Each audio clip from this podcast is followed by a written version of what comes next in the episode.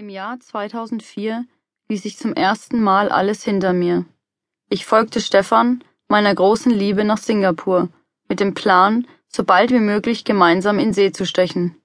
Unser Ziel? Ganz einfach. Ein Leben auf dem Meer und an den schönsten Küsten der Welt.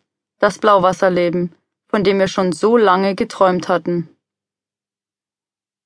Zehn Jahre zuvor hatte ich Stefan während eines Auslandssemesters in Schweden kennengelernt.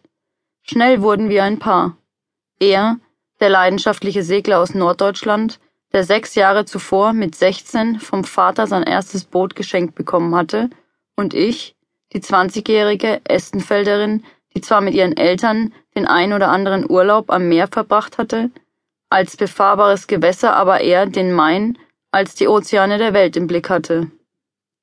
Doch Stefan steckte mich auf Anhieb mit seiner Begeisterung für den Wassersport an, wie er jeden mit seiner Begeisterung anstecken konnte.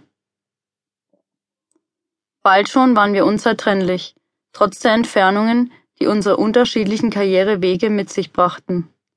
Als Business-Nomaden würde man uns heute wohl bezeichnen.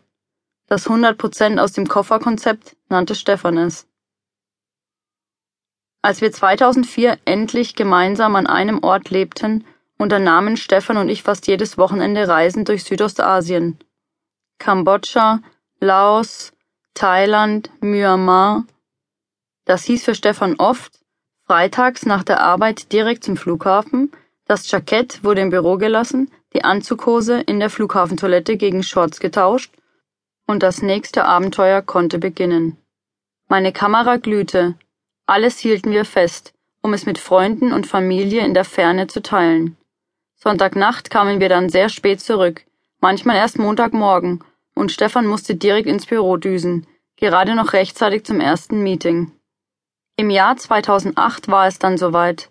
Der zweite große Aufbruch, mit dem unser Traum vom Leben auf den Ozeanen wahr wurde. Weil wir auf unserer Weltumsegelung den Kontakt zu Freunden und Familie um keinen Preis verlieren wollten, beschlossen wir, in einem Internet-Logbuch von unseren Erlebnissen zu berichten. Was uns am meisten überraschte, von Tag zu Tag wuchs die Zahl der Leser, die durch Zufall auf unser Abenteuer aufmerksam wurden. Bald schon bekamen wir E-Mails von Menschen, die wir gar nicht kannten, die sich dafür bedankten, dass sie an unserem Traum so lebhaft teilhaben konnten.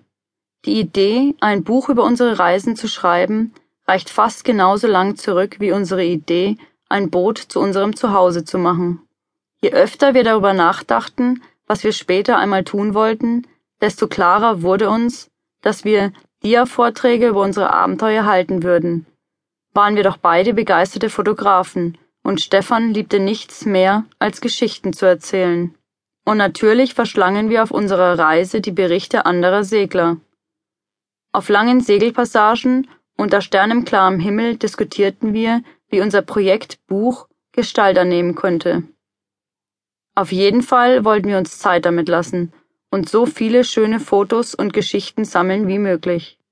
Aber die Idee war geboren und wuchs langsam in unseren Köpfen heran, wie zuvor der Traum von unserem Blauwasserleben. Mit Stefans Ermordung auf der Südseeinsel Nukuhiva am 9. Oktober 2011 hat dieser Traum ein jähes Ende gefunden. Die genauen Umstände seines Todes sind heute, da ich diese Zeilen schreibe, noch immer nicht geklärt. Ich selbst konnte mich aus den Fängen jenes Mannes befreien, mit dem Stefan kurz vor seinem Tod zur gemeinsamen Jagd im Dschungel verschwand und der jetzt des Mordes an ihm, des versuchten Mordes an mir und der sexuellen Belästigung angeklagt ist. Im April 2012 fanden auf Nukuhiva eine Gegenüberstellung mit Henry Arihano Haiti, dem mutmaßlichen Mörder, und eine Rekonstruktion des Geschehens statt, die ihn dazu bringen sollten, die ganze Wahrheit zu sagen. Auch davon werde ich in diesem Buch berichten, von meinen Gefühlen bei der Rückkehr nach Nukuhiva und der Wiederbegegnung mit Henry Arihano Haiti. Heute verspüre ich den Wunsch und die Kraft, unsere ganze Geschichte zu erzählen für Stefan, für mich und zur Erinnerung an unsere gemeinsame Zeit, um etwas in den Händen zu halten, aber auch um loslassen zu können. Je mehr Menschen ich diese furchtbare, unfassbare Geschichte erzähle, desto realer wird sie